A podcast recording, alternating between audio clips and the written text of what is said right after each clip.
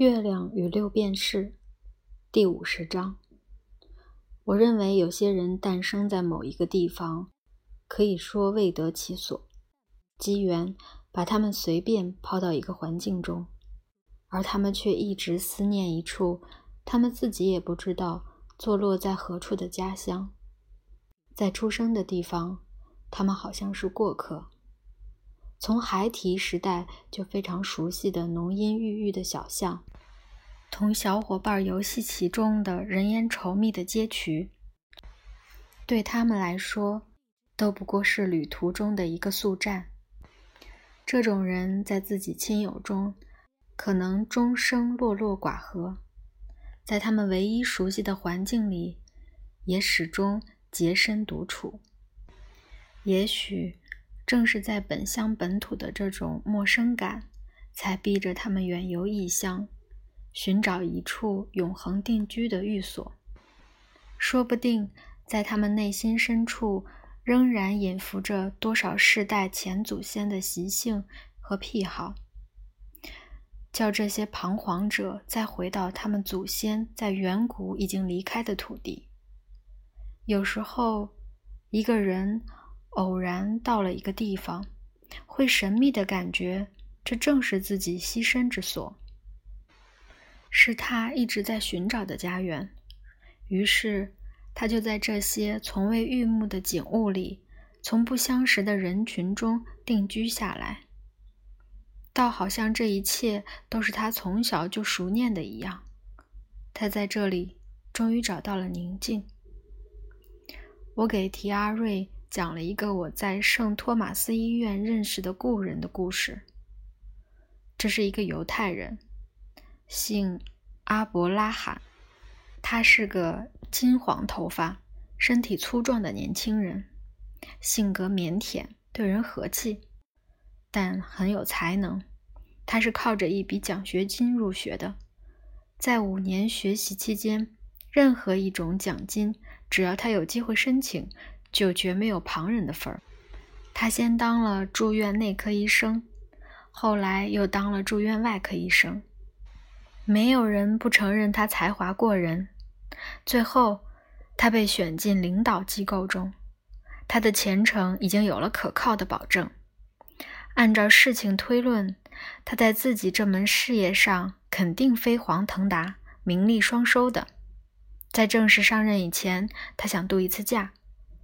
因为他自己没有钱，所以在一艘开往地中海的不定期货船上谋了个医生的职位。这种货轮一般是没有医生的，只是由于医院里有一名高级外科医生认识跑这条航线的一家轮船公司的经理，货轮看在经理的情面上，才录用了阿伯拉罕。几个星期以后。医院领导人收到一封辞呈，阿布拉罕声明，他决定放弃这个人人祭献的位置。这件事使人们感到极其的惊异，千奇百怪的谣言不胫而走。每逢一个人干出一件出人意料的事，他的相识们总是替他想出种种最令人无法置信的动机，但是。既然早就有人准备好填补他留下来的空缺，阿伯拉罕不久也就被人遗忘了。以后再没有人听过他的任何消息。这个人就是这样从人们的记忆里消失了。大约十年之后，有一次我乘船去亚历山大港，即将登陆之前，有一天早上，我被通知。同其他旅客一起排好队，等待医生上船检查身体。来的医生是个衣履寒酸、身体肥硕的人。当他拿下帽子以后，我发现这人的头发已经全秃了。我觉得仿佛过去在什么地方见过他。忽然，我想起来了，阿伯拉罕，我喊道。他转过头来，脸上显出惊奇的颜色，愣了一会儿，他也认出我来。立刻握住我的手。在我们两人各自惊叹了一番后，他听说我准备在亚历山大港过夜，便邀请我到鹰桥俱乐部去吃晚饭。在我们见面以后，我再次表示，在这个地方遇到他实在太出乎我的意料了。他现在的职务相当低微，他给人的印象也很寒酸。这以后，他给我讲了他的故事。在他出发到地中海度假的时候，他一心想的是再回伦敦去，到圣托马斯医院去就职。一天早晨，他乘的那艘货轮在亚历山大港靠岸。他从甲板上看这座阳光照耀下的白色城市，看着码头上的人群，他看着穿着蓝缕的炸别丁衣服的当地人。从苏丹来的黑人、希腊人、意大利人成群结队，吵吵嚷嚷。土耳其人戴着平顶无檐的土耳其小帽，他看着阳光和碧蓝的天空。就在这个时候，他的心境忽然发生了奇异的变化。他无法描述这是怎么一回事。事情来得非常突兀。据他说，好像晴天响起了一声霹雳。但他觉得这个譬喻不够妥当，又改口说好像得到什么启示，他的心好像被什么东西揪了一下。突然间，他感到一阵狂喜，有一种取得无限自由的感觉。他觉得自己好像回到了老家。他当时当地就打定主意，今后的日子他要在亚历山大度过了。离开货轮并没有什么困难。二十四小时以后，他就已经带着自己的全部行李登岸了。船长一定会觉得你发疯了，我笑着说。别人爱怎么想就怎么想，我才不在乎呢。做出这件事的不是我，是我身体里一种远比我自己的意志更强大的力量。上岸以后，我四处看了看。想着，我要是到一家希腊人开的小旅馆去，我觉得我知道在哪儿能找到这家旅馆。你猜怎么着？我一点儿也没有费劲，就走进了这家旅馆的前边。我一看这地方，就马上认出来了。你过去到过亚历山大港吗？没有。在这次出国前，我从来没有离开过英国。不久以后，他就在公立医院找到份工作，从此一直待在那里。你从来没有后悔过吗？从来没有，一分钟也没有后悔过。我挣的钱刚够维持生活，但我感到心满意足。我什么要求也没有，只希望这样活下去，直到我死。我生活的非常好。第二天。我就离开了亚历山大港，直到不久前，我又想起阿伯拉罕的事。那是我同另外一个行医的老朋友阿莱克·卡尔·米凯尔一同吃饭的时候。卡尔·米凯尔回英国来短期度假，我偶然在街头遇见了他。他在大战中的工作非常出色。荣获了爵士封号，我向他表示了祝贺。我们约好一同消磨一个晚上，一起叙叙旧。我答应同他一起吃晚饭，他建议不要再约别人，这样我们俩就可以不受干扰地畅谈一下了。他在安皇后街有一所老宅子，布置优雅，因为他是一个很富有艺术鉴赏力的人。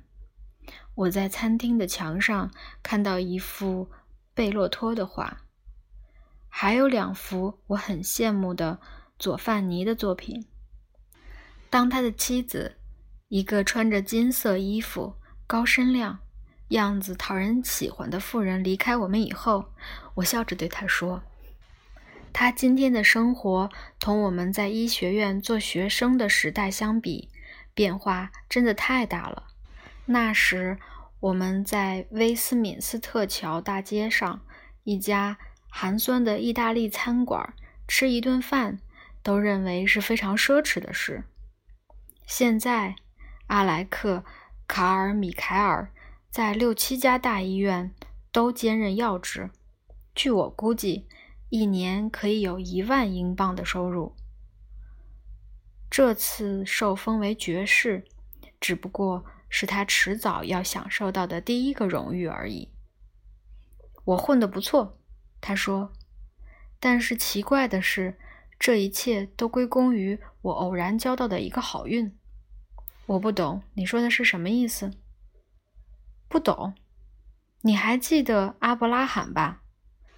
应该飞黄腾达的本该是他。做学生的时候，他处处把我打得惨败。奖金也好，助学金也好，都被他从我手里夺去，哪次我都甘拜下风。如果他这样继续下去，我现在的地位就是他的了。他对于外科手术简直就是个天才，谁也无法同他竞争。当他被指派为圣托马斯附属医院注册员的时候，我是绝对没有希望。进入领导机构的，我只能开业当个医生。你也知道，一个普通开业行医的人有多大可能跳出这个槽槽去？但是阿伯拉罕却让位了，他的位子让我弄到手了，这样就给了我步步高升的机会了。我想，你说的话是真的，这完全是运气。我想，阿伯拉罕这人心里一定变态了。这个可怜虫，一点救也没有了。他在亚历山大港卫生部门找了个小差事，检疫员什么的。有人告诉我，他同一个丑陋的希腊老婆子住在一起，生了半打长着疙里疙瘩的小崽子。所以，我想，问题不在于一个人的脑子聪明不聪明。真正重要的是个性。阿伯拉罕缺少的正是个性。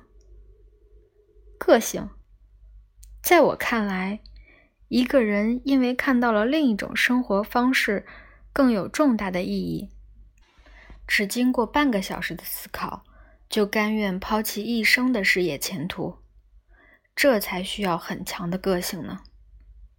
贸然走出这一步，以后永不后悔。那需要的个性就更多了，但是我什么也没有说。阿莱克·卡尔·米凯尔继续沉思着说：“当然了，如果我对阿伯拉罕的行径故作遗憾，我这个人也就太虚伪了。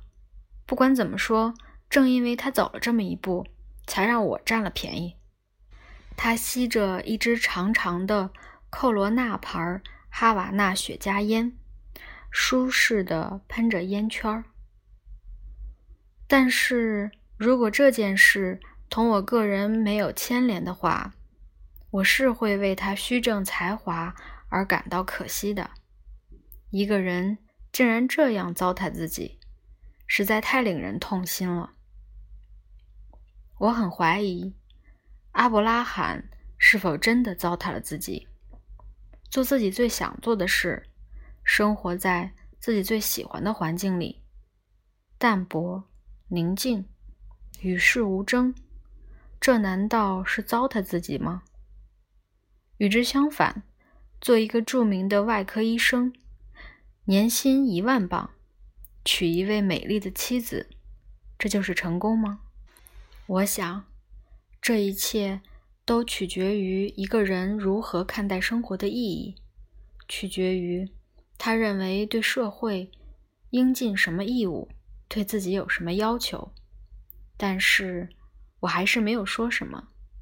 我有什么资格同一位爵士争辩呢？